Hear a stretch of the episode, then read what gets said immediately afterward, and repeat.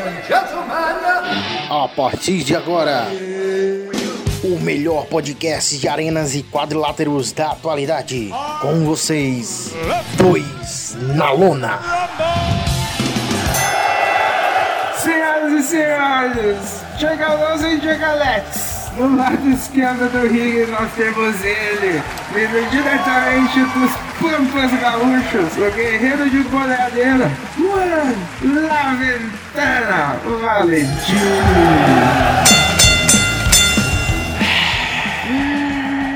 E do meu lado direito, vindo do interior da Serra Gaúcha, um especialista em amassar uva com os pés, o mestre do arremesso de queijo, o meu amigo, meu compadre, Zacarias El Guiro.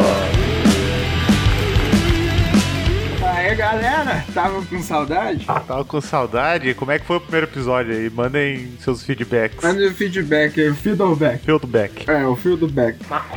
Então, meu amigo Guido, do que vamos falar hoje? Me diga, você que é o oráculo da luta livre brasileira, internacional, mexicana e de qualquer que for a nacionalidade. Então, meu amigo historiador, Historiador não, né? Eu sou só o ouvido. não acredito, a gente tá estudando aqui, né? A gente faz notas, a gente... A gente tem que passar credibilidade. Exato, é, o pessoal não, não, não sabe todo o trabalho que envolve. todos, todos querem a resenha antes da, da- do negócio. Não, só pro pessoal saber, a gente tá desde as 10 aqui tentando resolver o problema de, É, é meio de e-mail agora. de conexão de microfone e áudio. E Conseguiu. enquanto isso, a gente fez resenha de várias séries, várias ideias para os próximos podcasts. Negócio que a gente vai trazer aí também, né, João? Claro, né? Porque Podemos trazer aí. Porque é tudo ligado a, a esse mundo lindo da luta livre. é quase que uma sociedade secreta, assim, né? Tem várias conexões que pouca gente imagina que existam. Exato, tem várias, tem várias margens, subdivisões. Mas a gente tá aqui pra, pra trazer esse conhecimento, pra quem se interessar. né?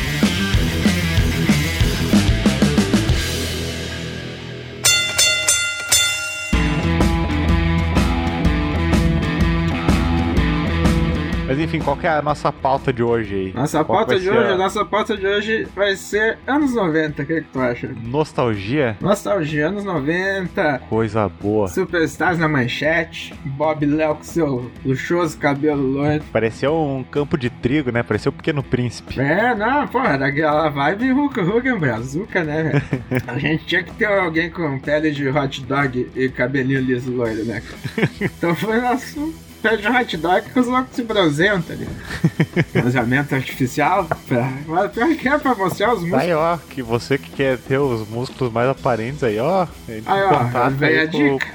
com o seu carroceiro mais próximo aí. Mas, mas se é um cara envolvido nesse mundo, vai estar ligado que se bronzear destaca. É que nem passar óleo de bebê. É, é, é tudo questão de jogo de luz, né? Então, Exato, é quanto tudo- mais tudo ângulo, untuoso tudo- que tu tiver, mais musculoso tu fica. Que nem o Chuck Taylor, que é um cara das indies, muito bom. Tu já assistiu muito ele, não só não deve ligar. Você lembra o cara que jogava granada falsa? Claro, claro. Mexicano? Ele. Do que, que nós tava falando mesmo? Da... Do que, que a gente vai falar hoje, inclusive. Ah, os anos 90, mas é que eu não sei o que que ligava o Chuck Taylor ali. Então, ah, fã, vamos começar. Era A gente começou Júnior. falando de cachorro quente e chegou no Chuck Taylor. Ah, que ele disse que, Ah, sim. que quando ele tinha um show importante pra fazer, ele se bronzeava duas vezes por semana. Mas ele só tinha um showzinho indie ali, mais ou menos, ele nem se bronzeava, nem depilava, tá ligado? Só que no style que tava. Não, não dava aquela parada na- no matagal. E se bem, quem já tá nesse mundo fitness aí, já sabe todas essas artimanhas aí. Mas não custa a gente mostrar aqui pro pessoal. Que é Mas desmascarando tudo, tudo, tudo. A gente tá aqui pra, pra, pra mostrar a verdade. Fazer verdades, né? A gente não tá protegendo o K-Fab aqui, o que é meio que um crime, mas a gente tá trazendo conhecimento pra vocês. Então considerem isso, que a gente tá sendo criminoso pra falar A isso. gente traz o, que, o conhecimento porque, que nem diz a, é Maquiavel, né? Que fala que a pena é mais forte que a espada, né? Então, quanto mais conhecimento tiver, mais Pois é. é, armas tu vai ter pra, pra um Exato. debate. Inclusive com a gente. Um exemplo, foi hoje a gente conversando de Cobra Kai, É. que se eu não tivesse te dado spoilers, talvez nem viria assistir Ex- a série. Exatamente, ó. é- é- são vieses diferentes que, que me trouxeram a emoção de, de querer assistir essa, essa série aí. Exato, é pontos de vista diferentes que às vezes te atiçam. E o que a gente tá tentando fazer aqui é Porque, atiçar essa formiguinha. porque me, vocês. me passaram o, o resumo de Cobra Kai ali me pareceu High School Music de Karatê, mas aí o Zacarias me falando aqui e me passou uma coisa mais. mais. como é que pode dizer? Mais profunda e, e filosófica que eu imaginava. Acredito que o pessoal, grande parte do pessoal que talvez escute esse nosso podcast, principalmente esse, enfim, vai se lembrar do Karate Kid e também vai ter um carinho especial por Cobra Kai. Claro. Então também já deixa o feedback aí, escute esse mundo de lutinhas aí, Cobra Kai. Enfim, tudo que envolver porrada e cultura pop, eu acho. Porrada. Dá um feedback aí pra nós, né? A gente gosta também. Daí a gente pode abranger.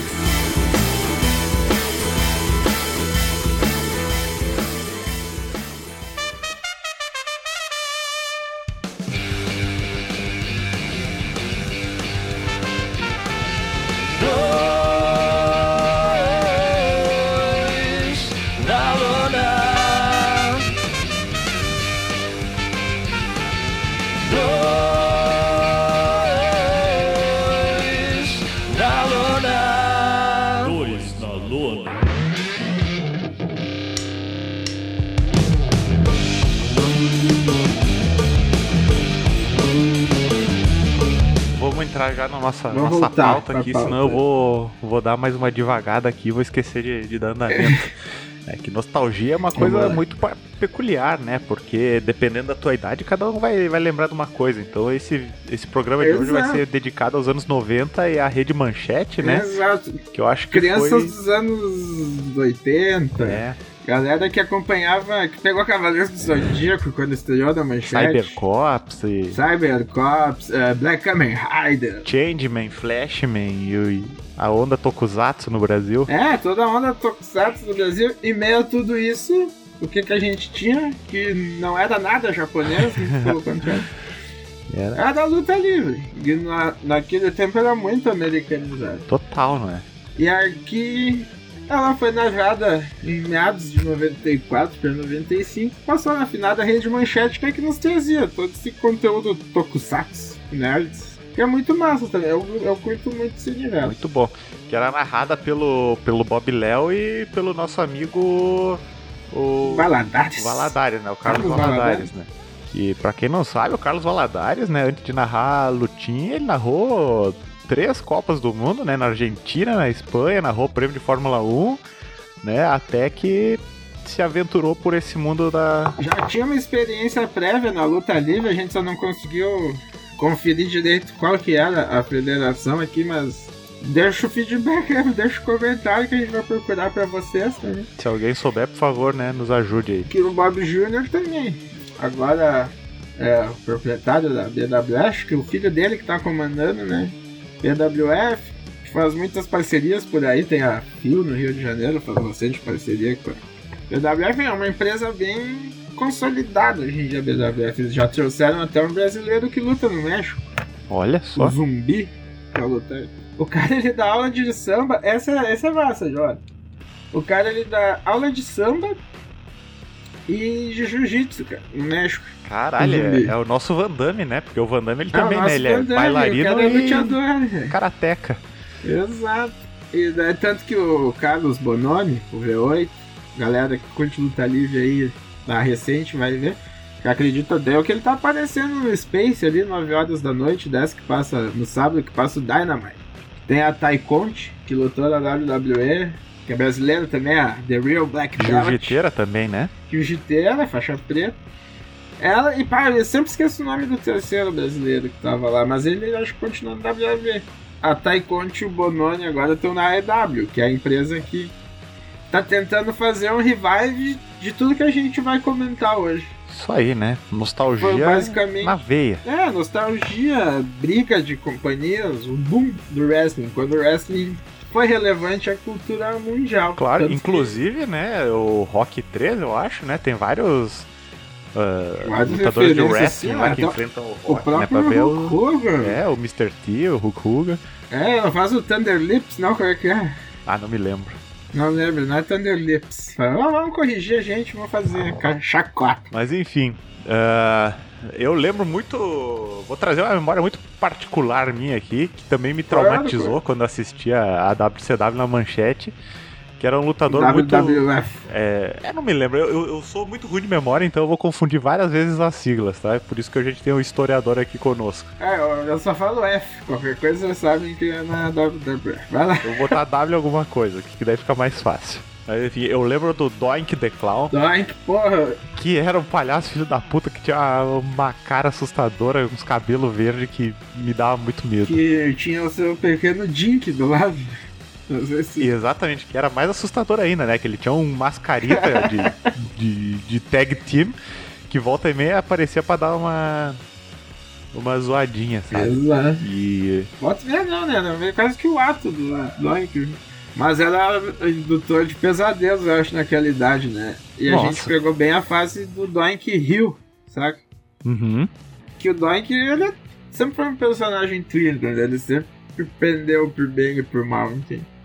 Então, ele era um personagem muito versátil, né? Porque tu poderia usar ele num, num negócio, num angle mais comédia, tá ligado? Aham.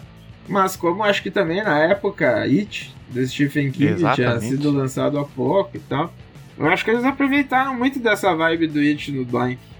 Até Nossa, pelo muito. Doink tá presente em tudo, sabe? Você lembra que ele sempre aparecia, como era alguém de maquiagem, podia fazer vários Doinks aparecer no mesmo dia. É, quase um coringa, Tanto né? que o Doink original morreu no ano passado, eu acho, cara.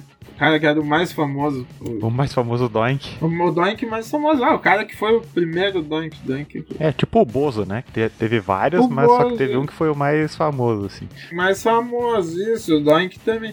E a gente, nessa época da manchete, que Babeléu e Valadares narravam pra gente, a gente pegou bem na época do mal dele. Então era meio creepy, assim, o cara ver na manchete.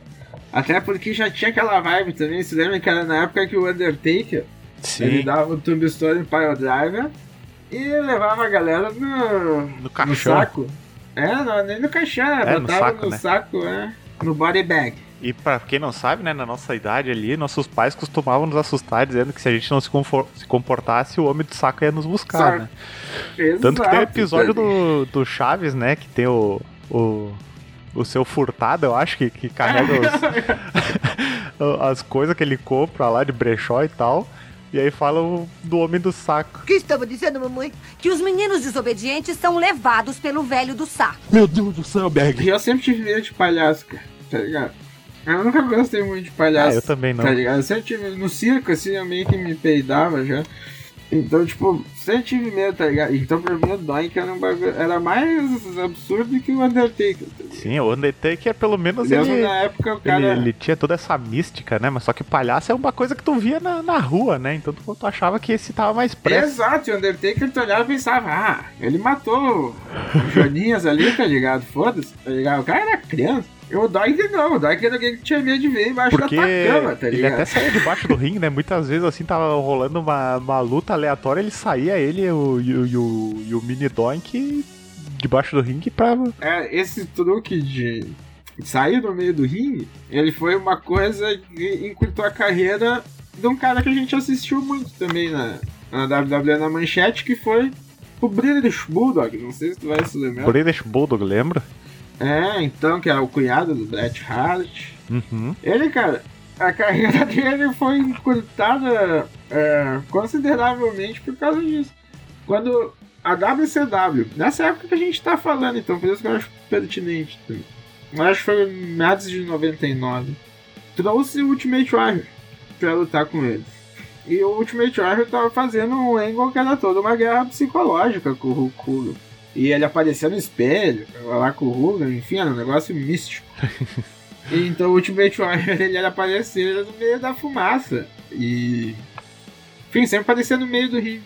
E pra quem não sabe, a galera fica embaixo do ringue, realmente, tá ligado? Literalmente, né? Literalmente, tem cara, dependendo da infraestrutura da empresa, Mano, os Young Bucks já postaram foto deles no Japão, lá o show começando, e no Japão tem 6 horas de show, tá ligado? Pense. E os caras na primeira luta embaixo do ringue, lá com os tablets pra assistir os negócios, tu deve ter uma garrafa pra mijar dentro, bem provável. Enfim, eles faziam essa trap dog no ringue, sabe? Uhum. Pra sair do meio. E o British Bulldog, tanto que agora acho que não fazem mais. que o British Bulldog ele caiu, velho, naquele último Warrior. Ia sair, né? Ele tomou um bump errado ali, quebrou e. Enfim, não lutou mais. Daí já era meio viciado, viciou mais em painkillers e tal. E acabou morrendo em consequência disso. Are you ready?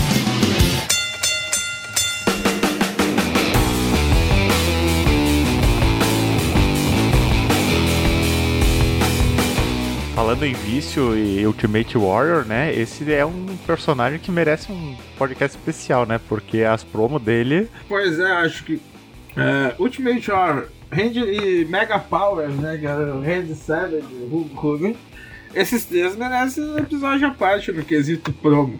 Caralho, porque pensa uma galera cheia de esteroides e cocaína gravando pra câmera, que às vezes nem olhavam pra câmera, né? É, exato, tem aquela promo do Ultimate Warrior, aconselho vocês a procurarem.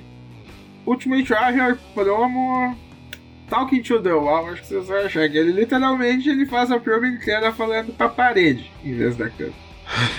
É já mostra pra engraçado. vocês, acho que, como o nível de anabolizante e cocaína tá na cabeça dos caras. Era uma mistura de Roy de Rage com cocaína, tá ligado? E umas bira pra, pra deixar Isso legal. pra assim. tentar amenizar uma coisa, entrava outra, né? Entrava hoje, né? Daí depois o cara ia lá tomar uns painkillers pra baixar, tá ligado? Ó, o nome é Ultimate Warrior Goes Nuts. Goes nuts. Isso. A coisa é muito boa. E aquela. A propaganda do Mega Power, a promo do Mega Power, Hulk Hogan e Macho Man, só ficou. Uh, yeah! Tá ligado? O, o Hulk Hogan começa a falar meio Randy Savage também, cara. Mas é, isso já era mais anos 80, era final dos anos 80, começo dos 90. Desculpa, né? é que eu tô vendo o vídeo aqui em paralelo. Não, com certeza até que esse vídeo é muito bom. Ah, you can feel it, dude! You can feel it! Load the spaceship with the rocket fuel! Load it with the warriors! In my final meeting with the gods from the heavens above, as they spoke to me and hit me with the power of the ultimate warrior, they told me, exit stage left! Exit stage right! There is no place to run! All the fuses in the exit signs have been burned out! With the I look above to the gods, and when you fall below the skeletons of the warriors past, the power the warriors will become the eighth wonder of the world! E essa época, mas os anos 90 também foi um- uma época muito. A gente só não tinha Hulk Hogan fazendo umas palhadas dessas ainda porque ele tinha vazado pra WCW, que é uma coisa que a gente vai falar hoje também. Olha, deixa o nosso amigo John acabar de ver o vídeo. É que chega um momento em que ele tá tão louco que ele pega e se encosta na parede e começa a dar uns tapas na quina, assim, tipo É, um Kiko fala que as chorando, forças, sabe? as forças ancestrais vão ajudar ele, tá ligado? Os espíritos da floresta e caralho. né? E, a, a, destruir a força do mal que é os Mega Powers, tá ligado? E tem outro que é Ultimate Warrior Crash the Plane, que, que daí também ele tá falando pra parede, só que ele tá muito louco. Ele faz várias caras e bocas. Ele dá um. Tipo um, um, lobo. Como é que chama o Ivano no final, assim. Caralho, que engraçado. Bom, tanto que tem a lenda urbana, essa eu não sei se você conhece, João, que o Ultimate Warrior morreu e que eh, trocaram ele. Tipo o Paul McCartney. tem essa teoria, tá ligado? Caralho, essa eu não sabia. Aham, ó, os motivos vão de A a Z, tá ligado? Fala até que ele prendia. Você lembra as fitinhas que ele usava no braço? Aham. Diziam que ele prendia muito forte, tinha dado, sei lá, trombose, treco assim. Caralho. Foi muitas teorias, mas não. Ele, o mas o que foi estranho mesmo do Ultimate Warrior é que realmente ele foi introduzido no Hall da Fama da WWE no sábado, tá ligado? Aham. Domingo jogou o WrestleMania, tá? Segunda-feira, tu sabe geralmente é o Raw após WrestleMania sempre é importante, né? Uhum. Daí o Ultimate Warrior deu seu discurso de aposentadoria, porque ele tinha lutado até umas lutas antes na New Wrestling Federation. né, em Portugal, Espanha. cara.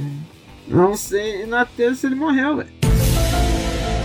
É suspeito, ligado? né? É, É, místico. não, daí Eu- tu, se tu joga na internet já vai ver, cara. O Mr. McMahon é o Illuminati, tá ligado? Que isso aí foi sacrifício pro seu satélite. então já pra vocês verem que é, o negócio, qualquer coisa vira um buraco de coelho se tu tiver gente louco bastante pra. De repente foram os espíritos ancestrais, né? Aham, também. Pô, deixaram ele se aposentar, cara.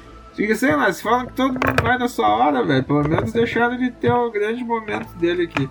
Claro. Pô, procurem discurso de aposentadoria Ultimate Warrior. Ah, o negócio é de arrepiar, viu?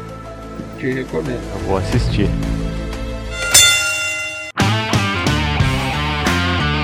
Ah, foi no Hall. Já foi nessa década. Não, não é nessa década, porque nós já estamos em 2020. Tinha- Foi no- nos 2010 ali, 2020, eu não lembro quando exatamente. tá.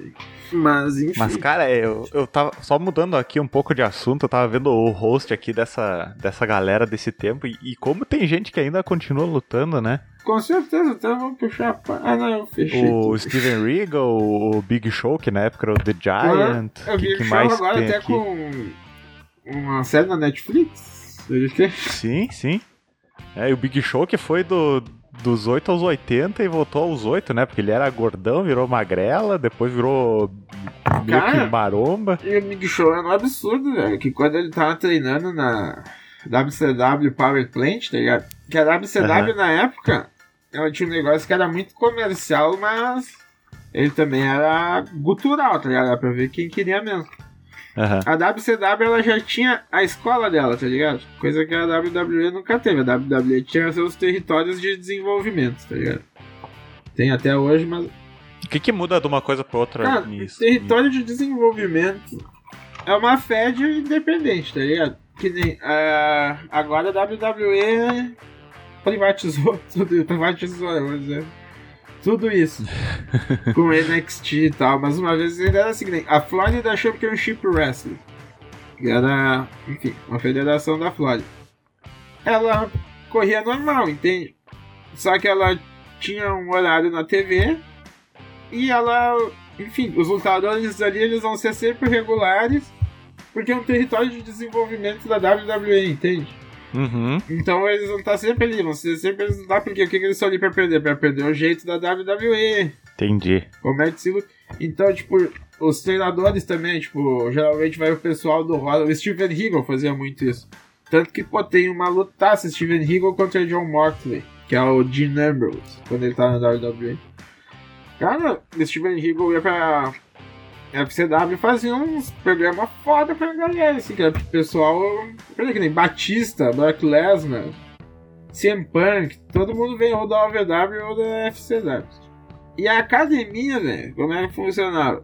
A WCW tinha a WCW Power Plant. Ali não funcionava uma fed, não funcionava nada. Era um campo de treinamento. Tinha os rings, tinha academia, tinha estúdiozinho pra treinar promo. E tu ia, cara. Então, Aham. se tu passasse no teste físico, tu continuava treinando e tu ia treinar lá. Tu ia treinar luta livre, tu ia treinar tuas habilidades de promo. E dali tu ia ser propulsionado pra TV, entende? Tu ia ser um talento da casa. Então, então dá pra fazer uma comparação com o futebol, é que, tipo, de um lado era, tipo, um... Pô, um Real Madrid. o- como é que chama? A base ali, que tu deixava a galera treinando, ia orientando ela até ela crescer, e o outro era meio que um campo de olheiro, assim, tinha várias galera treinando, quando viam potencial, jogavam pra, Exato, não. É, pra TV, isso? E a FCW também, às vezes, o próprio McMahon, alguém da WWF, que ia contratava alguém. O. Até acho que era o, o PW, que John Cena estreou o Samoa Joe, também o Samoa Joe ele aparece num. Samoa Joe. Aparece num vídeo de treinamento ele e o John Cena, entende? Uhum. Ele nas antigas deu. O McMahon sempre usou muitos territórios pra fazer isso também. né? Os territórios. A gente vai falar um Sim. episódio sobre isso também. Que era na época que os Estados Unidos era separado. O que que a WCW sempre fez muito? Ela sempre fez muito o, o raid de talento que eles digam. né? Porque eles tinham muita grana. Uhum. Então quem eles vissem que ia dar certo lá aí? Eles eles assinados. Tanto que uma das coisas que também foi levando a WCW essa. Enfim, só seu fim mais cedo. O que precisava era isso, né? Tinha muita gente no roster que não era nem usada. Que tudo vai ser originado do negócio que a gente vai falar aqui, que é muito anos 90, 90 também, que é New World Order. Quem nunca viu a camisetinha da NWO? Sim, eu tinha até jogo do 64 também, né, da, da NWO. Exato, quem nunca viu o jogo de bandana e Juliette, tá ligado? essa época, então, essa foi quando o Luta Livre começou a ficar um negócio mais. O pessoal tava gostando mesmo. Então foi aí assim que a gente acabou tendo aqui. Porque realmente era global e no Brasil já tinha tradição. Mas, cara, é muito legal ver, né, que esses roster antigo e da galera que usa até hoje tem uma, Uhum. umas lendas que são umas lendas, né? Tipo o Ric Flair, o Hulk Hogan, o Bret Hart. Ah, tem aquela história que eu estava te contando, contar pro pessoal. Curiosidade sobre o Hulk Hogan nesses tempos de. Esqueci como é que tá. De Japão. De Japão, é, mas seus tempos de. Quando tu não é veterano, quando é de veterano, é. Novato. É, quando ele era um novato. Esse outro Ah, Aí ele foi na cara do Dojo, eu não lembro se era da All Japan ou da New Japan. Então eu tenho que checar esses fatos. É, ele era um gaijin. E ele chegou pra treinar no Dojo. Eu também não lembro qual lutador que tá treinando. Desculpa, galera. A falta de pesquisa é que. Também não dá pra saber tudo, Não né? dá pra saber tudo e. Eu dei um calote na internet aqui essa semana sem querer. tá. Aí não deu pra pesquisar. Não, deu pra pesquisar. É, daí ele foi pro Japão. Na primeira aula dele, quebraram a perna dele. Que era pra ver se, ah, esse japonês e playboy loirinho aí tá chegando aí no nosso pedaço, tá ligado? Ai, que maldade, cara. Isso não se faz. Só que o Hulk Hogan, ao contrário do que muita gente pensa, que é normal, pessoal, velho. Quem não. Quem gosta de luta livre vai te dizer geralmente que o Hulk Hogan é ruim, tá ligado? Mas, cara, por incrível que pareça, não. Tu entende que era o jeito dele de lidar pra tu ser mais. tu ter mais longevidade, entende? No wrestling. Isso. Só que ele, ele nunca soube quando largar a manga, tá ligado? Então era também uma Até que ele virou tipo o Robert De Niro lá no. Exato. nos- como é que é aquele último filme do, do, do Scorsese lá que tem na Netflix? que tenho a cena do Robert De Niro dando, dando os pisão no chão lá que tu vê claramente que, Sim, que ele não sabe dar um chute. exato. Pô, o tapinha. É. né? Enfim, só que eles não sabiam também quando largar a manga, né? Que o próprio Hulk quando ele tinha o controle de criatividade, a que é a cláusula no contrato, ele tem controle criativo sobre o personagem dele. Isso quer dizer o quê? No job, tá ligado? Ele nunca queria perder pra ninguém em lugar nenhum, entende? Por isso que se a gente for assistir, como assunto hoje é nostalgia, cara for assistir WW, WCW e WWF da mesma época. Ok, WCW era mais bizarro um pouquinho, mas tipo, tu via aquela coisa dos angles e tal. Mas depois mudou, não, tipo, toda a luta acabava em Shimos. Shimos é quando acontece alguma coisa na luta ela não acaba limpa, tá ligado? Dá desclassificação, algum bagulho. Que é pra te não deixar. Te deixar os dois over, tá ligado? Ninguém perdeu. Deu merda. E a WCW tava levando muito pra esse lado, já. Tu assistia um pay-per-view, velho. Deu lá 10 lutas. Duas acabavam limpos, sabe? Então, tipo, foi um trope que foi desgastando muito a luta livre, tá ligado? Era uma coisa que a WWE entregava melhor. O produto que a gente recebia aqui, que é da WWE, entregava melhor, que era uma história mais. Tanto que o que a gente assistia aqui, o WWE Superstars, ele era um programinha, acho que o Superstars agora voltou ao ar na WWE, então. Mas ele nunca foi. Ele não é o main show, entende? O que a gente tinha aqui era um showzinho de uma hora que tinha mais pra mostrar o talento. Tanto que a gente vai ter. A gente conhece muito. O brasileiro que assistiu nessa época conhece muito nome que o jovem de hoje em dia que assiste talvez não conheça, sabe? Que ainda tá atuando. Porque era tudo muito. Era tudo muito diferente, o mindset era diferente, era. É como a gente falou, né? Nessa época ali tinha muita coisa envolvida além da, do- da, da luta, né? Não, Tipo, o K-Fab era um negócio protegido. O, no próprio. Eu me esqueço o apresentador, mas eu sei que ele faz hoje em dia o Special Victims Unit lá do Law and Order. Sabe o cara de óculos? sei quem é, mas não sei o nome. Tá, ele tinha um programa de TV, tá? Ele era apresentador. Tanto que ele é rico, ele tem uma, uma casa na França que o nome dela é Hulk Hogan. Hulk Hogan's Arms, braços do Hulk Hogan. Porque ele tava meio que tirando o Hulk Hogan e o Mr. T, saca? Isso aí, se a galera catar na net vai achar. Que, o, eu só não lembro o nome do cara. Mas enfim, é, no programa dele, o daí ele, ele pede pro Hulk Hogan, ah, me mostra alguma coisa. O Hulk Hogan vai lá e bota ele numa chokehold, um headlock, bem simplinho assim, tá? Aham. Mas imagina, o cara é magrinho, seco, tá ligado? O Hogan é gigante, dois metros e pouco. É, tem Com 2 as metros aqui. pythons dele, que ele arriava lá. Ó, capotou louco, velho, e largou ele, tá ligado? Largou, mano. E pá, colocou, rachou a cabeça no chão, tá ligado? Jesus. E daí tem aquela série que a gente fala no primeiro episódio também, do Dark Side of the Ring. Tem o episódio do Dr. Schultz. Isso aí foi muito injusto também. Eu não lembro qual, era um outro apresentador famoso. Perguntou pra ele se o anilho era falso. E o que que. Qual que é das ordens que eles tinham? Protege Kayfab a qualquer custo. Kayfab, eu vou explicar pra galera, é K-A-Y-F-A-B, tá ligado? Kayfab, bem como você fala. Quer dizer história, tá ligado? Quando tu tá em personagem, quando tu tá. Então, tipo, porra, era um baita não, não. não, não. tipo, eu e o John, por exemplo, a gente era lutador na década de 90 ali e a gente tava tendo um programa um contra o outro. Final da década de 80, coisa. Cara, se nos vissem junto na rua, tá ligado? cancela tudo, acabou.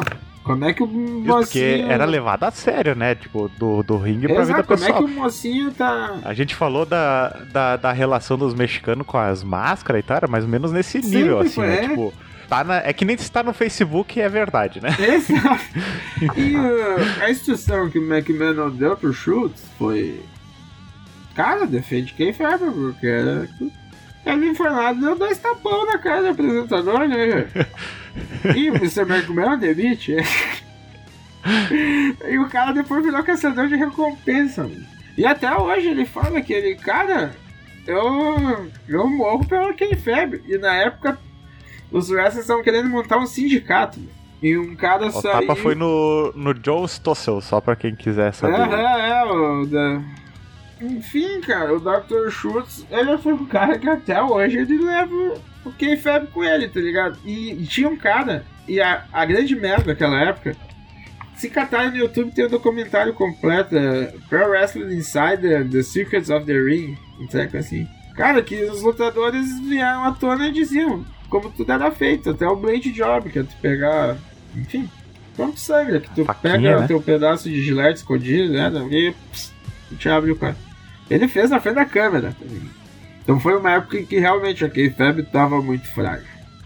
Então o que o Dr. Schultz fez foi necessário, sabe? Mas enfim, ele tomou a punição, eu acho que foi justo.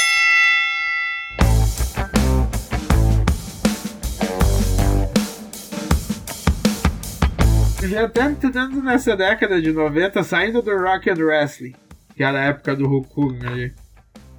Entrando mais pra meados da Monday Night Wars ali, que foi a época que a gente pegou, o começo, tá ligado? O produto era muito, muito diferente, tá ligado? Sim. Tanto que tu vê, a metade dos anos 90 é, realmente era uma novela pra homem. Vai dizer. E É a boa descrição. ver porque achava os lutadores bonitos, saca? Esse era o grande boom do rap. A gurizadinha ia pra escola usando a camiseta do seu lutador favorito. Então era um É negócio porque muito... era muito caricato, né? Os caras, eles eram muito caricatos. As fantasias que eles usavam, assim, era muito infantil, Sim. né? Pô, pega o Jeff Jarrett, você lembra que era o cantor de country lá? Foi Sim. o cara que fundou a TNA. Que ele tinha. Tinha uma cara que ele tira com umas tiras brancas, assim. Aí ele é na época da manchete. Jeff Jarrett apareceu na manchete. O Vícera, que na época da manchete era o Mabel. Pô, tu vai lembrar do Mabel da manchete? Sim. Que, que se lembra, cara, tinha até uma história muito boa. Um dos motivos do Kevin Nash, tá ligado? Tá meio infeliz na WWE. Aí, cara, beleza, né? Enfim, o Kevin Nash é do Diesel. Pra quem assistia a WWE na manchete. Vai se lembrar que o Diesel aparecia muito, porque era bem uma época que estavam puxando o Diesel. Que ele era o, o guarda-costas do Shawn Michaels, né? E aquela época ele tava virando mais que o guarda-costas do, Do Shawn Michaels. do Shawn Michaels. Então, e o Mabel, o Vícera, pra quem assistiu nos tempos de CW, ou quando passou ali na, na SBT, Cara, mas é muito boa essa É. tradução brasileira, né? é, o Big Daddy... Não, pior que essa foi uma troca de nome ah, recente, ela aconteceu na WWE mesmo. Aham. Naquela época ele era o Mabel, ele era o King Mabel. Depois ele virou o Vícera, foi quando ele trocou de gimmick, que daí ele usava um fusor sem camisa, se lembra? Aham. Ele destruía todo mundo, ele era o Big Daddy V. Vícera. Que ele antes também ele entrou pro Ministry of Darkness. Que era a stable do, do Undertaker, quando o Undertaker tinha uma stable que era tipo um culto, tá ligado? Uhum. É uns anos depois dessa época que a gente tá falando. E o Mabel usava, eles eram gordão usando as roupas amarela e roxa, tá ligado? E ele sempre teve aquele golpe, que era o cara deitado de barriga no ringue, ele ia lá e sentava na coluna do louco, dava várias sentadas, você lembra que tinha no videogame? Sim, sim. Nojento pra e daí caralho, o né? Kevin Nash com as. Enfim, Kevin Nash lá com as costas machucadas. Gil, pelo amor de Deus, cara, não me dá esse golpe porque eu tô com as costas machucadas. E, cara, não, Deus. Isso a primeira coisa que aconteceu quando ele tava no chão de costa pra baixo, tá ligado? Costa pra cima, quer dizer, eu vou chegar lá e pá, pá, pá. Daí não, não, não, não. Mas o Kevin Nash sempre foi meio primadona. Não é que é primadona. Ele sempre foi estrela, mas ele era muito injury prone, tá ligado? Sim. Ele sempre teve muita facilidade pra lesionar. Ele era. Sempre teve seu joelho bichado. Sim, né? Porque, que nem a gente já falou no, no primeiro episódio, apesar de ser tudo meio que pré-programado, assim, tu, tu sofre uma lesão, né? Porque é muita Tu queda, é muito. muito, muito impacto né? no joelho, nas costas, na cabeça. né? A gente comentou. E a frequência, o pessoal você vê, não, não é comparando os dois esportes. Um lutador de MMA ele se prepara três meses a mais por uma luta. Ali não, os caras têm acompanhamento médico direto, mas pra lutar um dia atrás do outro. Todo dia tu tem Isso, que botar isso, uns 10 a 15 minutos de luta. Né? né? E por ser teatral também tem que ter muita sincronia, né? A gente comentou superficialmente Exato. no primeiro episódio ali do Hayabusa, né? Então se Tem que tu... se comunicar muito bem, tá ligado? Tem que estar. as... Mas só que o Hayabusa pô, foi um erro. Sim, particular, né? É, que acho que eles não sei, o suor pegou na sapatilha, algo assim. E tu vê que dá aquela deslizada na perna dele. Sim, né? Então é, é isso, né? São vários fatores que, que podem te lesionar. às vezes né, tem muito erro de comunicação. O cara diz, faz X ele fazer. E Um exemplo, hoje em dia, pra quem gosta, é o AJ Styles. Sabe o finisher dele no Styles Clash? Sim. Eles botam a pedra e aterriza com o cara, velho. Qual que é teu instinto, velho, quando tu treina pra luta livre? É tu botar teu queixo no peito, tá ligado? Aham. E aquele golpe ele vai contra todos os teus instintos, tá ligado? Porque tu tem que botar a cabeça pra trás. Uhum. Então, eu, cara, que, que de gente se lesionou, mas foi em pouco tempo, tá ligado? Porque todo mundo que o AJ Styles trabalhou muitos anos na, na TNA, no Ring of Honor, tá ligado? Uhum. Um se lesionou, o resto tudo aprendeu, tá ligado? Sim. E daí quando o Styles saiu da TNA, velho, ele fez umas lutas in, nas Índias, blá, blá, blá. cara, daí eu acho que meio que estourou, tinha até uns lutadores de. Cara, queriam ganhar. Na cloud do, AJ Styles lá, pedindo pra ele parar com o Styles Clash, tá ligado? Sim. Mas não é, mano. Enfim, a galera dizia que tomava, eu não conseguia tomar, porque o. Ele não dá, não fazia o negócio sem pedir, entende? Sim, né? É Então se tu é um louco que se lesionou tomando e pede pra ele fazer. E lança uma campanha dessas, tu tá querendo. Porque tu sabe, pô, o louco tem mais quatro finishers, ele podia acabar com qualquer outro. E pra ele não ia fazer diferença porque, pô, uma lutinha de índia aqui, tá ligado? Pra ele é até melhor. É porque o, o Styles Clash, pra quem não, não, não tá vendo, né? Ele pega, tipo, o cara num formato de pilão, assim, e É, como se ele fosse dar o Pile Driver, mas ele pula pra ele frente dá dele. um barrigaço, né? E, exato, a pessoa. A gente bota Um link aí. um link aí no, no Insta pra vocês, né?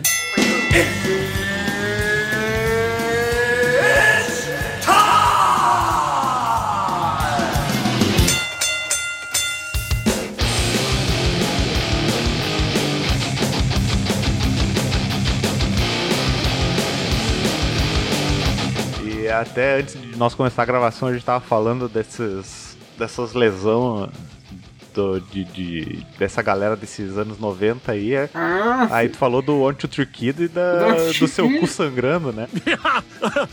é, exato. Galera que assistia a manchete, que tá vendo hoje, vai se lembrar muito do Anti Kid, cara, o garoto. Sabe quem que era a tag team dele na época da manchete, tio? Não me Meu lembro amigo John. quem que Meu era. amigo Juan. Era Hardcore Holly, velho. Sério? Na gimmick que ele mais odiou na vida dele, que ele era o Crash Holly. Ele era um piloto de NASCAR. Cara, eu tô vendo aqui, é verdade, não lembrava. O macacão com, com, com quadriculado no lado e Os tal. bagulho, só que numas cores, tipo, rosa e azul, tá ligado? Que era ele, era o Crash Holly e o Bob. Não, ele era o Bob Holly e o Crash Holly era o Crash, né? O cara que faleceu já. Não, os fãs também do Hardcore Holly já iam me carnear aqui. Não, ele era o do Bob Holly. Então, o Anti Kid, falou pra galera que acompanhou também, ele virou o Six Pack na WCW, na época da, da NWO, né? Quando ele era da NWO. Na do NWO 6, obviamente por causa do, da Six Pack de Bira, né? e na época de, da D-Generation X, da WWE, ele era o Pac, X-Pac. E ele tem um finisher que é o Bronco Buster. Pra quem não conhece o Bronco Buster, é um golpe que o cara um fica sentado no corner, né, Juan? Um Exatamente. fica sentado no corner, o outro vem correndo do outro lado e pula de virilha né, no peito da pessoa. Enfim, e dá uma- umas três virilhadas.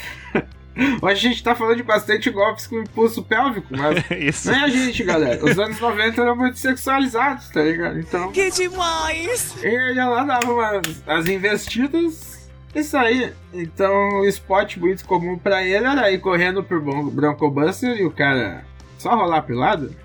Enfim, então tava ele já, isso em seus tempos de pack, tio Kid. Ele já corou em seus tempos de X-Pac nas Índias, isso aí faz uns 4 anos. Ele tá com seus 50 e poucos, enfim, todo mundo luta ainda, mano. É só rir dele. O cara pegou, saiu, ele bateu, eu acho que pegou a prega do ringue junto com a prega dele.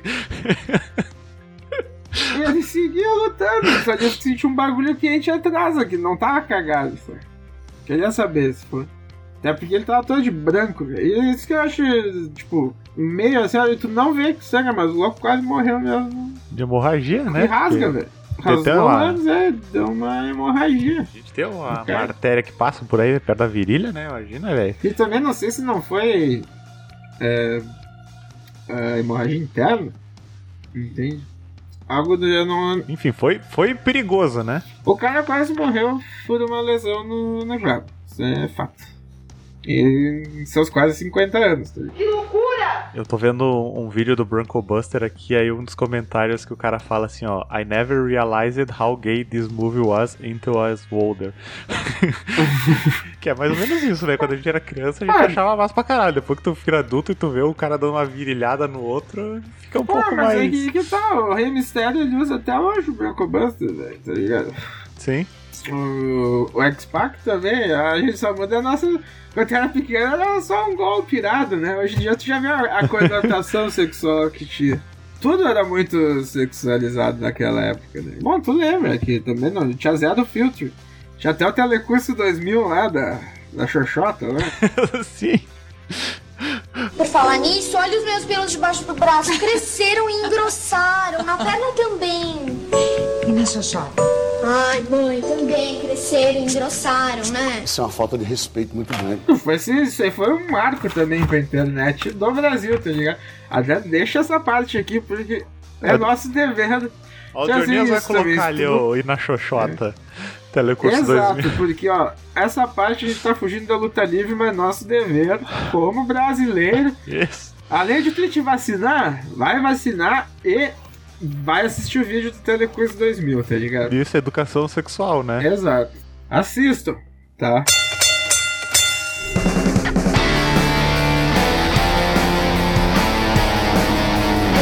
É, quando começou a pegar mesmo Monday Night Wars ali, que público feminino foi importante, não, o público feminino é tudo para nós, mas pra luta livre nunca foi algo. Na, nas antigas não era algo. Não era o algo. Uhum. Na década de 80. Mas na década de 90 esse algo já começou a mudar. O pessoal foi vendo que, pô, por que, que mulher não vai gostar também, tá ligado? Claro. Foi quando começou também a ter aquele influxo de lutadora feminina. Sim. Que o pro wrestling feminino nos Estados Unidos, no Japão eu não sei te dizer direito, eu teria que estudar mais a história do Josh. Que no Japão é Josh Desu. Aí, ó, mais um- uma palavrinha pro nosso glossário. O feminino, tu vai se lembrar da Fabulous Mula e da Mei Young. Sim, sim. Sempre faziam os seus. A Fabulous Mula, ela, tanto que ela foi campeã, tipo, corrido, saca? Aham. Campeã feminina há mais de 10 anos. Ela bateu os recordes de style Bruno Sammartino quando ele era campeão da WWF, sabe? E ela treinava muita gente, cara. Então, se a galera aí quer saber mais sobre o assunto também, procura Georgia Brown. Georgia Brown. Que era uma lutadora que. Ela era agenciada pela Fabulous Mula. E a filha dela, se eu não me engano, tava mexendo nas coisas em casa e começou a achar o- as coisas da mãe dela, um monte de coisas escritas. E resolveu trazer a história dela toda, que era uma história de muito abuso e, e roubo, assim, sabe? A Fabulous Mola, ela tem alegações pesadas em cima dela. Uhum. Inclusive de assédio sexual, sabe? Na, com as próprias lutadoras. Então é, é um negócio, sempre foi muito controverso nos Estados Unidos e essa época deixou de ser, sabe? Começou a ter um influxo maior de mulher. Eu acho que pra época devia ser um negócio muito tabu e o pessoal devia ter muito medo pelas histórias. Sim, né? Se criou todo um. um- É, aqui é todo um mito Um ao redor da. Fabulous Muller e da sabe? Pô, ela era uma das presidentes do clube da orelha de beija-flor, de, de couve-flor, tá ligado? Tem o Cauliflower Ear Club lá, que é todos os lutadores. Ela era uma das presidentes. tá? Ah, e as acusações são desde que ela, enfim, segurava a grana, fazia as loucas trabalhar num horário semi-escravo, até as mais pesadas ali de abuso sexual mesmo. Caralho. Porque sempre foi uma coisa muito de nicho, né? É, E sempre foi uma, uma comunidade muito fechada justamente por aquilo que a gente tava falando, o K-Fab. A história era muito guardada. Então tu não podia. Não é que tu não podia, às vezes tu não, não chegava a falar com alguém que é próximo teu, assim, de algum negócio justamente pra não. Cara, o Sandman, quando o Tommy Dreamer cegou ele, entre aspas, né? Ele ficou uma semana em casa, velho, pra aparecer outra semana na, na arena, tá ligado? Sim, é levado ao sério, né? O negócio é levado a sério, assim, então tu não contar algo que tava rolando na, no teu dojo ali pra tua família era de menos. Então, tipo, daí O começou. problema é vir à tona ao grande público, né? Exato, então desde os anos 90 isso aí ficou meio abafado, cara. E acho que também porque começou a surgir acho que mais escolas de luta livre feminina também, mais lutadoras femininas com experiência pra poder passar o conhecimento, entende? Uhum. Que eu até entendo, é a mesma coisa do jiu-jitsu. Nós temos muitas alunas lá com nós. Ah, gostaríamos de ter mais, óbvio, mas a gente entende que tem mulher que não, não se sente confortável. Sim, né? Tem. E tem mulher que nunca se importa, que não se importa. Então, sempre teve mulheres treinando. Mas esse influxo começou nos anos 90, sabe? Que elas viravam protegidas. e Não, vou te dizer que não, em meio também de muitas controvérsias. Porque afinal eram os anos 90, 2000, e sempre vai ter, né? Dependendo do ano. E não necessariamente só nesse caso, a gente tá falando de wrestling feminino, deixar bem claro pra não misturar. Aham. Cara, tinha esse tabu. E nos anos 90, elas começaram a assistir, começaram a gostar de novo, começaram a querer praticar. Que a WCW tinha, tinha as WCW Girls, né, as Knitted Girls lá, que das minas que ficavam com os pompom e tal. Umas Sim, que era mais não cheerleader, né? É, exato. Era umas paradas que a WWF não tinha, entende? A WWF a gente já vai ter, ter vendo aqui aquela época mais cartúnica, saca? Que a gente tava falando que a gente assistiu na WWE. Isso, né? Tanto tu falou no primeiro episódio, aquele caso lá foi da, foi da Lunda Blaze, que ela levou o, o esquema de cinturão, cinturão. botou no lixo, é. foi nessa época aí. Tanto, aí também. Acho que isso foi um dos negócios que criou um, um boom no wrestling feminino também, foi essa mudança da Lumbia Blair.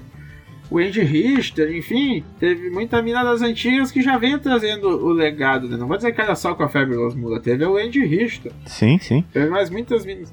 Só que virou tabu, tipo, não é, as minas não é, mas porque realmente era um ambiente hostil. Hoje em dia ele é muito mais Até poucos anos É, ainda e, era. e era muito ligado? estereotipado também, né? Porque, como a gente falou, era uma época de, de muito testosterona e. Era muito sexismo, bomba, era muito tudo. né? assim, né?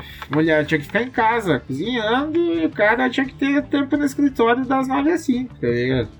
Isso não fazia isso, tá no lixo da humanidade. Só gravava podcast, tá no lixo da humanidade. Enfim. É.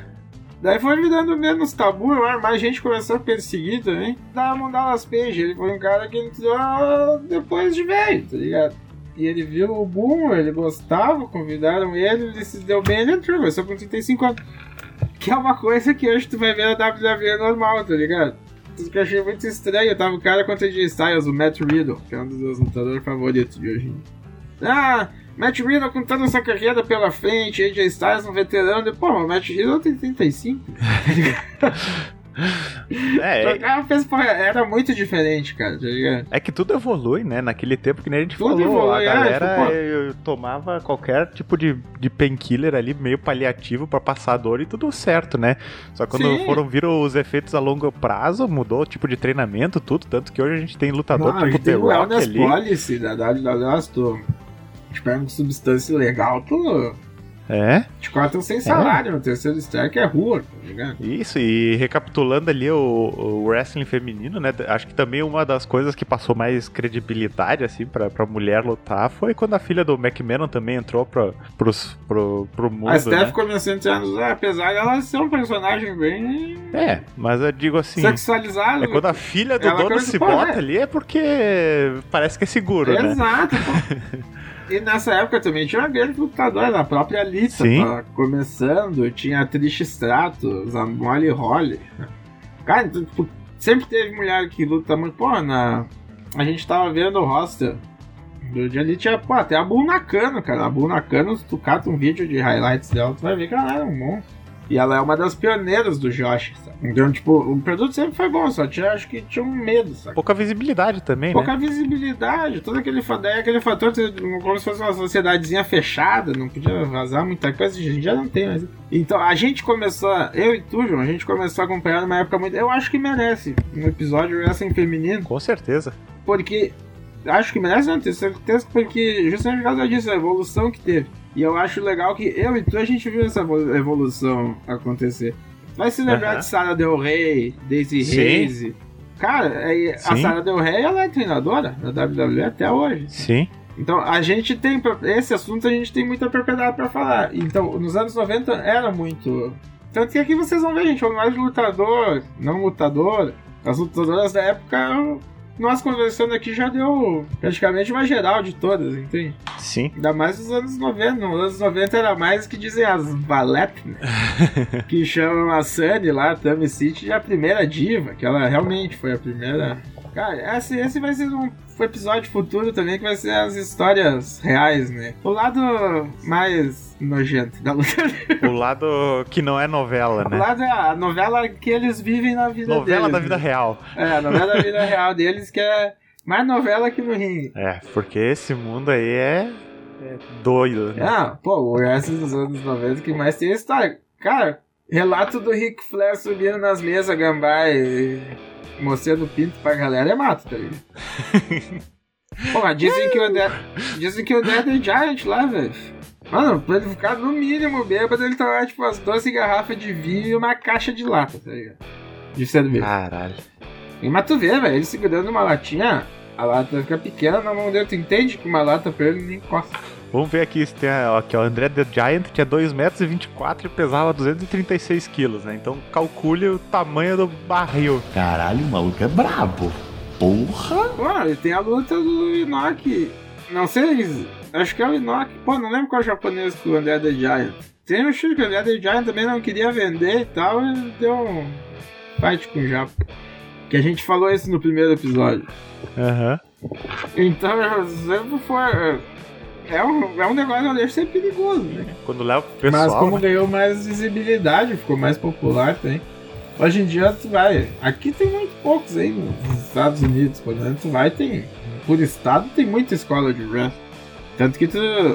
Se o cara for treinar, tu tem que achar uma legal com alguém de confiança.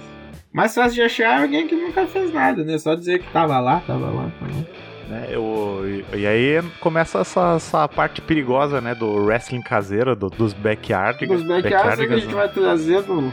Acho que no episódio de Subcultura é interessante trazer isso. Porque era, uma, era um lifestyle que a galera vivia, né? E era justamente nessa época aí que a gente tá falando. É, que nem tu falou ali do- da, da galerinha indo pra escola com. A gente tava falando isso na gravação ou antes, não lembro agora, né? mas a galera indo época com as camisetas e tal, da com as gravação. camisetas e tal, né? Então o cara via na TV e tentava replicar em casa, né? Exato. Então, era meio sem, sem muita. Foi como se fosse uma pandemia de luta livre nos Estados Unidos. né? Sim, cara. Eu- mas eu lembro que nessa época aí que passava a WWE, WCW, WPQP, não sei qual que é o W que passava na manchete. É. Eu lembro de, de, de em casa botar uns colchão no chão assim e brincar de. Quem de nunca luta largou o livre, cotovelo, sabe? velho? É, dar um Quem drop nunca deu kick. tapinha no cotovelo e largou, tá ligado? Aham. Bem isso, tapinha no cotovelo e pular É de cima do sofá. tu não pula, tu não pula de cotovelo antes de dar o tapinha, tá ligado? É. Tipo, é, é. É que nem goleiro quando vai, vai, vai pros pênaltis e faz o sinal da cruz e beija a trave, né? Se tu não dá o tapinha no cotovelo, não, não funciona a Não mandinga larga, tem que dar o tapinha benção. pra... Benção, pai. Tá. É. Não, e pra ter noção de como, como era sem noção, assim, esse tipo de brincadeira que a galera fazia no, no, no- backyard, mas a gente fazia em casa. Eu lembro uma vez que a gente tava brincando, eu e uns amigos de, de luta livre. Aí um amigo meu se desequilibrou, bateu no espelho, o espelho estatifou no chão, assim. né? Olha, Então tô pensa no- um, spot ultra violence. É, foi quase um ultra violence. Tava brincando de CZW. É. Vou te jogar a galera olhava na TV e replicava em casa, né? Porque é uma cultura muito forte. Tipo, nos Estados Unidos, muito maior. Hoje em dia não, que a gente assiste, que começou a ser muito frisado, que a gente começou a reassistir o quê? 10 anos Uhum. depois, já. É, basicamente 10 anos depois. E daí tinha os avisos gigantes. Do not try this at home. É. a gente foi da geração que tentou. E, infelizmente, talvez por causa disso a gente seja meio sequelado. também. Porém, É. Porra, acho que agora eu consigo entender os meus problemas ah, atuais de, de, de ah, memória mas de tem um kickboxer também. Quantos socos tu já tomou nessa cara aí? velho? Ah, mas é que eu, eu, eu vim de uma escola bem bem boa, né? Vim com a Dilson Faquinha e Jorge Velho aí, que ensinaram o, o valor da guarda. Mas eu acho que, Ah, com certeza. que o problema do Dodói na cabeça foi mesmo de, de, de tentar dar o pilão, né, meu? Ah, meu, mas eu e tu se chutando com tudo na cabeça lá a última vez que a gente treinou. Ah, é verdade, então pode ter sido. Nós tava se chutando, não, pô, nós tava. É que, é que o jogo já, já contamos aí do É primeiro. que, é acho que nem a gente tava falando, né? A gente tem que manter aquele febre. Então, se a gente finge que se odeia, a gente tem que se bater de verdade. Exato, ah, tamo lutando. né, não. Vou te dar um tapinha. Ai, John. Não, né, cara? Vou dar um soco na tua cara, batendo na perna. Pá! Uma hora eu vou postar nossos vídeos treinando no jardim. Ah, claro, pô, aí a galera tem que ver, até pra mostrar que nós somos humanos. Isso. Também.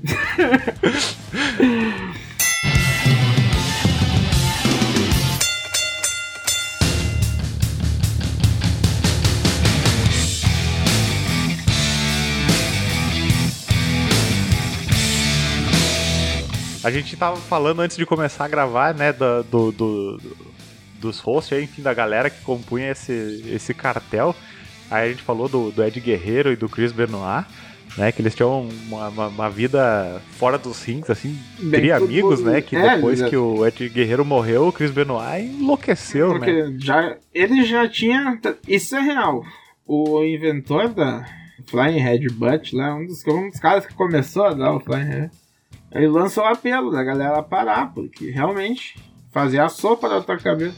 E se tu for ver o Chris Benoit, tem vídeo dele do SmackDown pay-per-view, ele se jogando da. da cela, tá ligado? Da, da cage. Uhum. Em cima da cage de cabeça do cara, velho. Pensa o que, que isso fazia com tua cabeça, tá ligado? Mais os esteroides. O Ed Guerreiro foi ataque cardíaco devido a. devido a drogas, anabolizantes, tudo. Enfim, era um destino bem. fosse bem provável do Benoit, tá ligado? Sim, mas só Também. que o Benoit tem o, o lado O Benoit- negro, né? Acho que vale Ah. contar aí o que aconteceu, o que, que ele fez, né? Ah, pois é, é que o. Benoit, o caso dele foi um suicídio, né? Suicídio. antes de suicidar, ele ma- matou o filho dele de, acho que era 7, 8 anos, né? É, e ele tinha autismo, algo assim, o, o filho dele tinha alguma condição. E a mulher dele, a, a Nancy, que era The Woman, né? Ela Uhum. sempre foi valendo, sempre foi muito envolvida nesse mundo também. Tanto que é muito legal o jeito que eles se conheceram. Ela é a Nancy, ela era a mulher do Kevin Sullivan, tá? Kevin Sullivan era um cara que apareceu muito na WCW. E além de lutador, ele era o Booker. Tanto que eu não lembro quem que larga a, a promo do I don't respect you Booker, Booker Man, tá ligado? Porque não gostava do Kevin Sullivan. E o Sullivan é o Brian Pillman. Finado Brian Pillman. E ele começou, ele botou o Chris Benoit num angle com a mulher dele, tá ligado? Que os dois estavam se pegando e tal, e no, com ele, feud do Kevin Sullivan. E como muitas coisas acontecem aqui, a mesma coisa com o Ed, Matt Hardy ali, se lembra? Sim. Ah, o cara realmente acabou pegando a Nancy, eles namoraram e casaram. E daí, então muita gente também falou que ah, foi o Kevin Sullivan. Porque se tu for procurar a morte do Chris Benoit, tem, tem muitos fatores misteriosos, entende? Sim. Tem, ah, tem a mensagem que ele mandou pro Chavo, saca? Que foi mais um, dois lutador. Que, ah, vem na minha casa, a porta tá aberta, não sei o que, cuida dos cachorros. Aham. Pô, pô, tem, tem gente aqui. Teve uma edição na Wikipédia, na madrugada, saca? Dizendo que ele tinha matado a, que a Nancy tinha sido morta na, no artigo dela, da Wikipédia, anunciando a morte dela. E o IP vinha da. Enfim, da onde tem a cidade, é Stanton, mano, não sei. Que tem a sede da WWE. Caralho. E o IP era daquela cidade. E também no mesmo dia, um funcionário da WWE, um lutador também, se não me engano, que morava meio perto do Benoit. No dia que descobriram tudo, ele chegou lá pra dar uma bandeja, tipo de café da manhã, assim, até. Mas ah, não, fosse dar uma cesta de café da manhã, sabe? Aham. Onde, ah, Porra, essa parte eu não sabia. Aham, e a WWE mandou, tá ligado? Mas essa da WWE o cara até entende que, pô, tava preocupado com o cara, o cara tinha perdido o pay-per-view, Sim. que era ele contra o John Morrison pelo título da, da ECW revitalizado. Então ficou marcada, tanto que naquele domingo foi descoberto que ele tinha se suicidado, teve o Hall em homenagem ao Chris Benoit, e daí depois, no decorrer da semana, foi descoberto a totalidade dos atos ali, tudo que aconteceu. Que merda, né? Então a WWE cortou todas as mentions dela a Chris Benoit. Até nos jogos chegou a tirar o moveset dele. Tá louco. Tanto que se tu for assistir as lutas do Chris Benoit na WWE Network, elas não estão marcadas pelo nome. Sim, é que nem tu falou, né? Que, Jogar Chris Benoit, tu não acha nada. que o bagulho virou profissional a ponto de, de ter exame antidroga e tal, né? Então, pra, pra, pra prezar pela imagem, eles fazem esse tipo de coisa, né? Porque é o É, que mas é porque, o. pô, queima muito. É uma empresa que ela sofre processo desde a época do Crintin do Pat Patterson.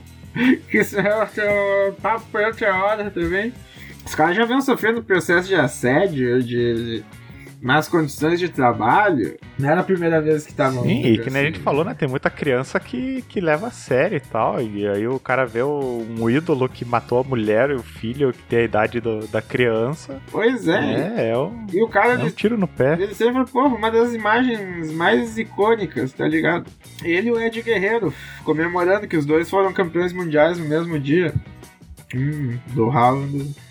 E, cara, pô, grandes momentos da luta livre que eu acredito, velho, que a gente tem que saber separar a pessoa do lutador, tá ligado? Sim, total. Os americanos, velho, se tu vai falar, é um negócio muito tabu, velho. Ah, pô, foda-se, Bena. Cara, olha tudo que acontecia, tá ligado? Imagina que era a cabeça do louco. Todas as circunstâncias que levaram ao fato. Exatamente. Isso não tira o mérito do louco. Pô, ele, ele é de guerreiro, velho. Pega os Kid e Black Tiger no Japão, tá ligado? O Chris Jericho também era muito próximo. Só é muito triste o cara lembrar que era uma época muito onde valia tudo, então, tipo, a tua longevidade no negócio era zero. Que o negócio que a gente tava comentando também era metade do roster quem tava aí ainda e quem não tá mais. Né? Do roster, né? Ou os que estão, mas estão cheios de sequela, né? Tem os que estão então bem, saca? O Vader, cara, que nós tava falando do Vader, saca? Aham. O Vader tinha até voltado pro Raw, velho. Tinha feito umas aparições, tava bem e morreu do nada, tá ligado? Uhum. Enfim, sempre foi uma profissão meio que. Uh! Só que como nessa época também, me tava falando, o Japão entrou com bastante influência que o Great Muta tava na WCW. Sim, o Great Muta é. e é na um. WWE a gente tinha o Hakushi, cara, Aham. que é o que eu te falei, que é do Tag, era o melhor amigo do Hayabusa. Tem a luta deles contra o Rob Van Dam. E na nossa época de manchete, eu não lembro, acho que era o Hakushi, cara. Ele era com uma calça branca e tinha kanji pintado Sim, por ele sim, todo, sim. sabe? É, era o Hakushi, eu tô vendo aqui. É, ele tinha um golpe que era parecido com, com o old school do Undertaker, tá ligado? Uhum. Que é aquele de, que ele sobe nas cordas e dá uma paulada, anda nas cordas e dá uma paulada no, no braço do cara. Só que, se eu não me engano, o Hakushi andava nos quatro. Ele andava nas quatro cordas, tá? Era quase o equilibrista, Uhum. artista circense. Não, e tu vê, pô, era um cara. Passou pra nós, rede manchete, tá ligado? Aham. W Superstars, aquele negócio de rock and wrestling. Se tu for ver a história do cara, tá ligado? Daí vai chegar nesses negócios, pô, luta da SCW, o Hayabusa, o Sabu e o RVD, tá ligado? Uhum. Que nem um cara, esse exemplo eu tinha quando a gente tava conversando sobre a pauta, foi o primeiro exemplo que me veio na cabeça. Que pra gente vai marcar muito a máquina de guerra portuguesa, Aldo Montoya. Quem assistiu na, na manchete não tem como não se lembrar. Porque era um português de máscara amarela, com a calça xadrez. Então tu, como criança, pô, era um negócio que te chamava o olho. Tu deve se lembrar, né, Ju? Sim, sim. Do Aldo Montoya. Montoya. O Aldo Montoya tem tanto. O que que é, qual que era a grande merda do Aldo Montoya? Do Aldo Montoya? Uma das, né? O finisher dele sempre foi o mesmo que o do Undertaker, sempre foi o Tombstone. E o dele era ainda uma versão mais nicha, porque é o spinning, é um com uma giradinha. E aí da WWE não deixaram ele usar e botaram a máscara amarela nele, já, do Montoya. E aí ficou pouco tempo e voltou pra SW, onde é, aproveitou aí de vários reinados, campeão de tag, campeão Cara, mas. mundial. É... Um paralelo aqui, os nomes são muito bons, né? Aldo Montoya, Aldo aí tinha Montoya. O, o Jesse vou, Ventura, tinha o, Que- Não, o. Como é que chama? mas me diz uma coisa. O Jean-Paul Levesque. Ah, sim, tinha o. Tinha, fala que tinha os canadenses, né? Tinha o Pierre Caulet, Jean Caulet. Pô, o PCO, velho, até hoje. Galera, procurem. PCO. O cara tá com 50 e poucos anos, assim, cara. E ele foi daqueles que chegou lá acabado, sabe? Mas não é o partido da causa operária, tá, pessoal? Não, não, é, é, é o- é o Pierre Caulet. Ele tem, pô, daí- mas depois de velho aqui, tipo o Mickey Huck, assim, tá ligado? Aham. Dá uma revitalizada na vida e na carreira. Daí fez uma gimmick mesmo Frankenstein, assim, chegou até a ganhar, velho, o, o belt da Ring of Honor, tá ligado? Aham. Que, mano, eu, eu até meio cantado, tá ligado? Acho que foi muito massa, o cara tá fazendo um salto, tá ligado? É que nem o Terry Funk, vai ficando mais velho, mais fora das ideias, tá ligado? Quer fazer a coisa mais perigosa, mais perigosa, mais perigosa. Ó, o Terry Funk também merece um. Uma menção aqui, né? Pô, Terry Funk, primeiro pay-per-view da ICW, o main event foi dele, né, cara? E totalmente merecido. Hoje ele parece o Pedro de Lara, mas ele é. E, e continua e tá aí, né, velho? Ele é um, mas é quem que tá? É um cara que não usava droga, tá ligado? Aham. Sempre lutou no hardcore, mas, tipo, ele era louco, mas ele também ele sabia o que tava fazendo, saca? Pra ele era um território safe. Porque desde o avô dele já fazia. Tipo, a- aquele negócio japonês que eu te mandei lá, o campeonato do King of Deathmatch.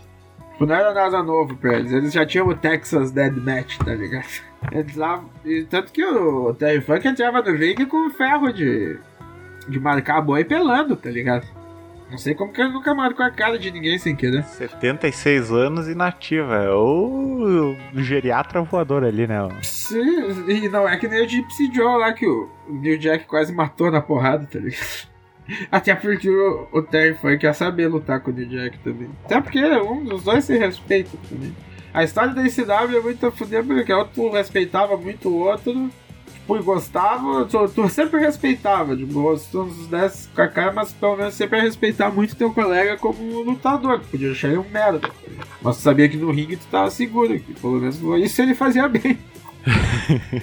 não era tão incompetente, tá ligado? Cara. Tanto que, pô, quando aconteceu o negócio do Ed e da Lita lá com o Matt Hardy, os loucos transformaram em Feud na WWE. né? Então, pô, tu tem que confiar muito em alguém pra. Vocês são tretados por causa de mulher, tem lá, largar. Te largar pro louco assim, tá ligado? Tem que ser muito profissional.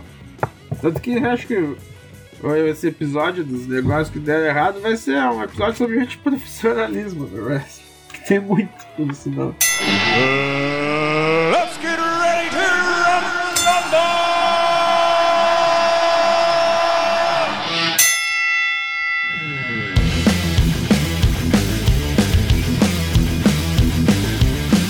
Cara, eu acho que tem muita pauta, né? A gente nunca consegue falar tudo que a gente quer num episódio. Exato, tanto que vocês vão ver que Hulk Hogan, que é um ponto focal do wrestling, nos anos 90 a gente nem conseguiu falar muita coisa aqui, porque ele tava na WCW falando dele, fazendo a dele, e entrando com toda essa NWO que ia ser o que realmente ia vir pra mudar o rumo do wrestling e fazer ela ser menos caricata um pouco.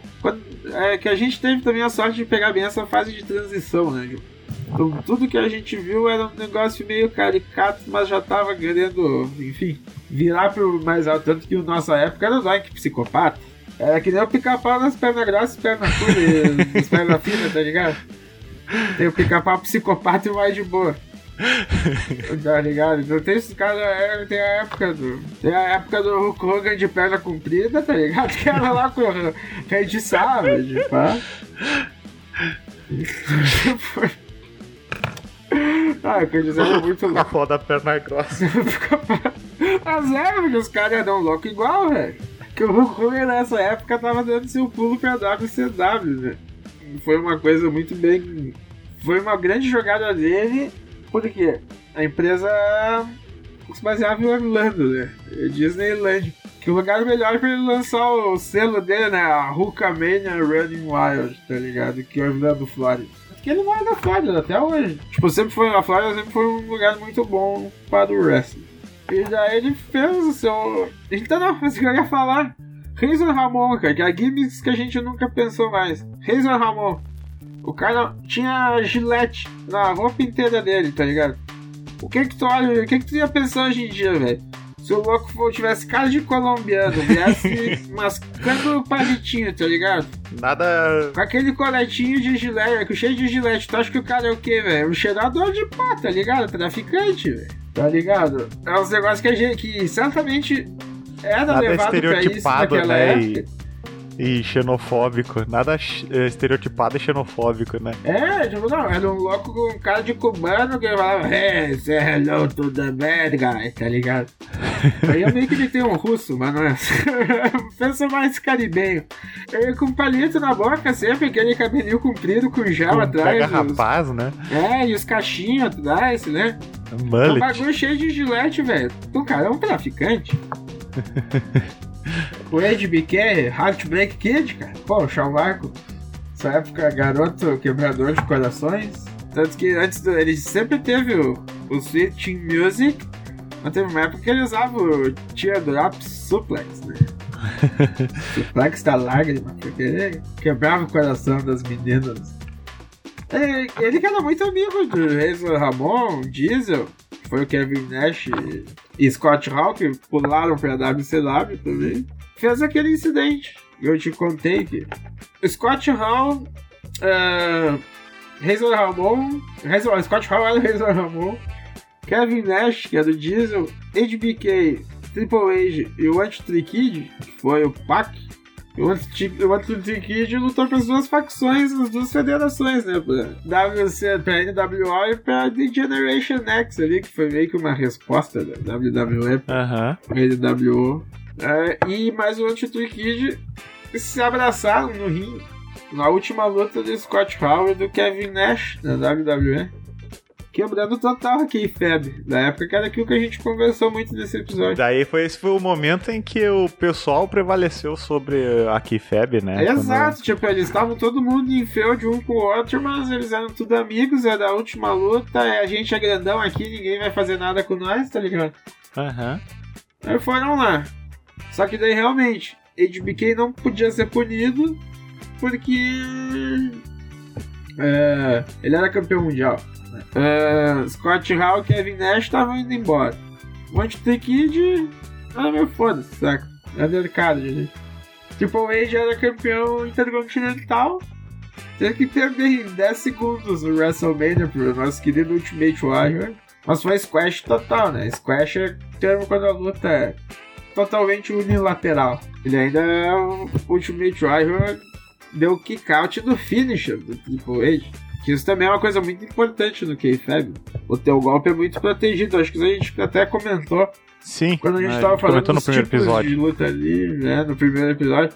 Mas enfim, teu finisher dele sempre é muito protegido, entende? E o Triple H levou essa punida, essa Aham. punição. Que atrasou a carreira dele em alguns anos, mas nada que ele não recuperasse depois. Mas nada que É namorar porque a filha do dono não, não É, resolvesse. né? nada que tu casar e engravidar a filha do dono não resolva. Tá engravida, não só casa, engravida. Se é pra fazer, faz bem feito, né? Se é pra manter É. a Kifeb, vamos manter, né? Exato. Tanto que. Outro, outro boato, tanto que vai ser legal se a galera curtir, a gente faz só um episódio desses dos rumores Run. Que um boato é que o Randy Savage, velho, foi demitido da WWE porque ele andou fooling around com uma Stephanie de 14 anos de idade. tá? Eita! Isso E aí é... realmente, tu vê que ele voltou, ele foi induzido, tipo, foi póstumo a indução dele no Hall of Fame, tá ligado? Da WWE. Ele realmente, quando ele vazou da WWE, ele nunca mais trabalhou lá, tá ligado? Aham. até da TNA, então, tipo, o grande boato do Randy Savage é que ele tava lá de fooling around com uma Stephanie de 14 anos e o Vince McMahon não ficou puto. Tanto que o. Raven, o Raven, que era o Johnny Paulo ali, né, na, no começo de 94, porque no final ele já era o Raven. Também, ele foi um grande parte do que levou à demissão dele da WWE foi que ele era muito amigo do Shane. E ele levava o Shane pra noitada, tá ligado? Enfim, ele que levou o Shane pro mau caminho. então era dois caras que, tipo, sempre rolou a lenda urbana que são meio queimados da WWE por mexer com os filhos do chefe. Mas os caras também não tem muita noção, né? Do, do que é o certo e errado. Primeiro, por sair de uma- com uma criança praticamente. Depois por ser filha do, do chefe, né? Exato, primeiro que é boato, né? Então, tipo, nunca vai, nunca vai saber a verdade. Mas sempre foi o que correu, tá ligado? Se tu procurar, ah, sei lá, fofocas do wrestling aí. Tanto que há boatos que o Rick Flair tocou a, a harmônica de couro, né? Pra tentar na WWE e que tinha foto dele fazendo isso, tá ligado? Harmônica de couro. É, a, a flauta de carne, tá ligado? Mas é, é boatos, tá ligado? E A história do Critinho lá também, que eu acho que isso aí vale no. Enfim, dos rumores da luta livre, que foi a época que a WWE sofreu o processo de assédio por parte de vários garotos que montavam o ringue ali, mas é pro próximo episódio. Porque, cara, se a gente fosse aprofundar em cada pedacinho do que aconteceu, ia ter um episódio de 10 horas pra você. Por isso que a gente tenta dar esse rapidão. Até pra separar, né? Ficar mais esmiuçadinho, depois a gente vai especializando. Se vocês acharem mais interessante. isso aí. Mas enfim, foi uma. Só a incursão do wrestling que começou mesmo naquela época. Acho que foi interessante a gente falar, porque foi uma época que a gente teve Uhum. acesso ao produto e tem memórias muito queridas da época, né? E vocês aí que curtiram e, e entraram nesse mundo em outras épocas, né? Que nem a gente falou que o Silvio Santos também trouxe anos depois ali, pelos meados dos anos 2000. Pois é, se tu procurava na internet. É, manda e-mail aí, conta quais são suas memórias e o que, que vocês querem que a gente aprofunde e que a gente tá sempre aberto, né? No, é, pra gente saber que a gente não tá sozinho nesse mundo do, do wrestling brasileiro aqui. E eu sei que tem muita gente, gente boa aí, que vai nos dar uma apoio. então tá, gurizada, um abraço, um tapinha no cotovelo e um choveslam pra vocês. O objetivo é aprofundar tudo isso aqui. Foi só um, um gostinho pra vocês das memórias que a gente tinha e construiu, né? Com, com esse esporte aí. Então tá, galera. Mas semana que vem nós estamos de volta, né? Porque aqui Contando mais a coisas. gente Que a porrada não A para. gente tem plano de saúde, treinadores, então a nossa vida nos rings vai a equipe longe. médica, tá tudo. Vai, vai. A, a nossa longevidade aqui fazendo podcast pra vocês é. é longo. Podcast não é tão perigoso quanto subir no, no ringue. pois é, assistir é bem mais fácil que fazer. né? Então. Já. Então, como não sabemos, falamos. Não, não sabemos, a gente até tem nosso background, né, mano? A gente fala o que sabe, né? Que nem a gente sempre fala, esse aqui é um projeto paralelo pessoal nosso que a gente fala o que gosta sem. Então, tem muita experiência pessoal nossa aqui, tipo, de memórias, de coisa que a gente fez também. E a gente sempre vai passando, né? Falou, galera. Até o próximo episódio. Valeu, gurizada, tamo junto!